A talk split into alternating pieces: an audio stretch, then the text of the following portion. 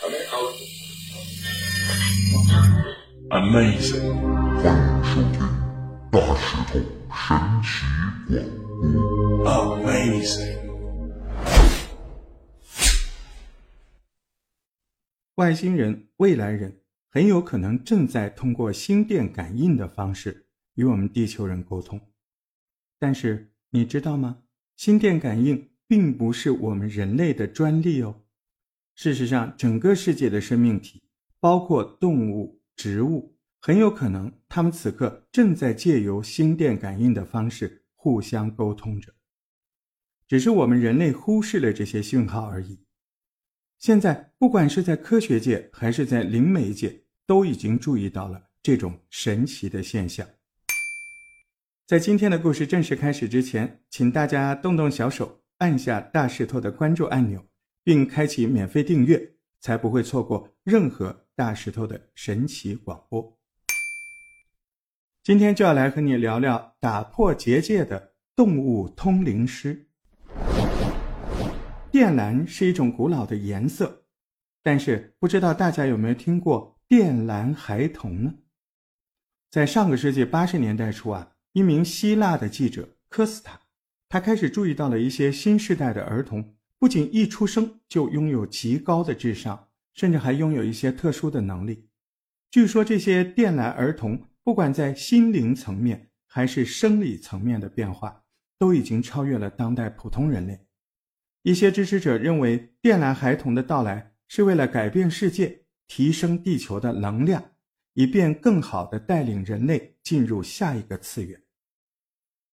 这些孩子不但具有心电感应的能力，还可以看到灵体气场。今天要跟你聊的索尼娅小姐就是其中之一。她的特殊能力就是能与任何动物沟通。一九四零年。索利亚出生在英国，小的时候听力不太好的她不太喜欢交朋友。这个小女孩反而更喜欢窝在家中的农场，与牛啊、羊啊待在一块。这是因为他觉得跟动物沟通比跟人类沟通要容易，因为不需要运用听觉，他就能知道动物的心声。那个时候，索尼娅以为每个人跟她都一样。可以感受到动物的想法，直到有一天，小小的索尼娅先是注意到了家中农场有一只牛的身体不太舒服，这只牛呢就告诉她，它好像是吃坏了东西，肚子很痛。当时索尼娅就赶紧告诉了父母，说牛说它自己吃坏了东西，但父母呢就呵呵不以为然。这时的索尼娅终于了解。原来只有他一个人能感受到牛的想法。后来经过兽医的诊断，确定那只牛真的是吃坏了东西。索尼娅的父母也才终于注意到，他女儿似乎真的可以与动物沟通。值得注意的是，一开始索尼娅并不能双向的与动物沟通，而只能够单向的听到动物的想法。一直到一九九四年。一段奇遇之后，那个时候他已经五十多岁了。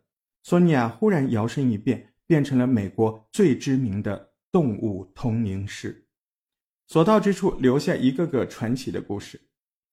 一九九四年，刚过五十四岁生日的索尼娅忽然梦见了圣方济各。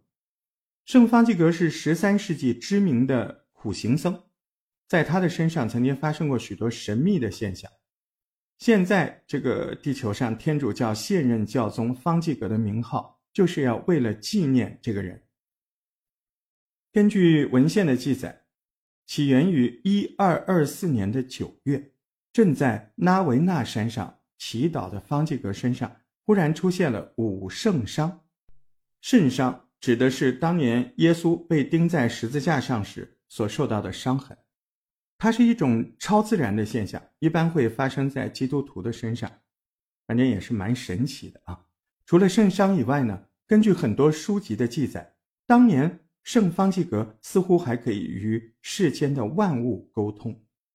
他呢，时常会在传教的路上忽然停下来，走到动物的身旁与他们对话，甚至还会帮动物解决他们遇到的问题。索尼娅就表示。当年在梦里，圣方济各忽然显现，并告诉索尼娅如何正确的与动物沟通。原来，在与动物沟通时，主要是以冥想的方式，将想法与感觉化为影像讯息传给动物。举例来说，他会先询问动物为什么忽然不吃饭，但动物接收到你的讯息之后，它就会回传它的影像讯息。例如，有些动物会展现有别的动物抢了自己心爱的食物或者玩具，才导致它心情不佳、食欲骤减。值得注意的是，索尼娅提到的这个影像，她说不但可以看到，甚至还可以听到事件发生时的声音，以及还可以感受到。动物们当下的心情，甚至是感觉。如果导致动物不开心的原因是病痛，那么索尼娅也会突然感受到同样部位的疼痛。而与动物沟通的关键就是，你必须要先相信自己能与他们沟通。你只有相信自己，你才能成功。其实一开始，索尼娅的动物通灵之路走的也不是那么顺遂，很多人认为她是靠骗人为生的。灵媒毕竟都没办法讲话嘛，因此大家也无法确定索尼娅说的话是否是真的。直到一个叫玛丽克拉克的人亲自找上门来。这个玛丽克拉克呢，是一名著名的养马人，他养有很多很名贵的马。当时玛丽有一只名叫鲁莽的赛马，忽然这天，这匹赛马开始变得郁郁寡欢。玛丽心想，鲁莽会不会是生病了？还请了兽医来家里检查，但是没有发现任何的病症。一直到找上了索尼娅，当时索尼娅一到现场，他就先是和鲁莽对望了一下，然后他轻轻摸了一下马背，接着他就告诉玛丽克拉克，鲁莽说他的左脸很痛，似乎有什么东西卡在了那儿。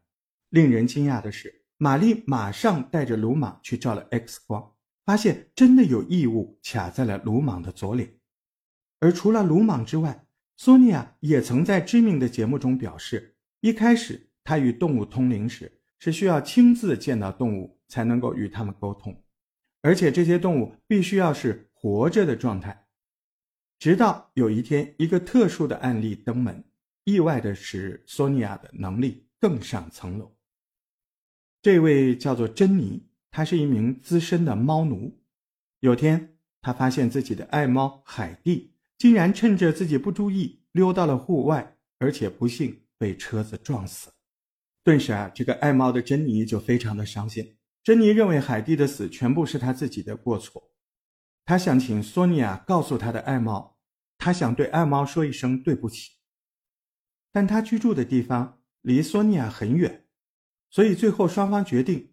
给照片外加电话沟通的通灵方式，看看他能不能成功与爱猫取得联系。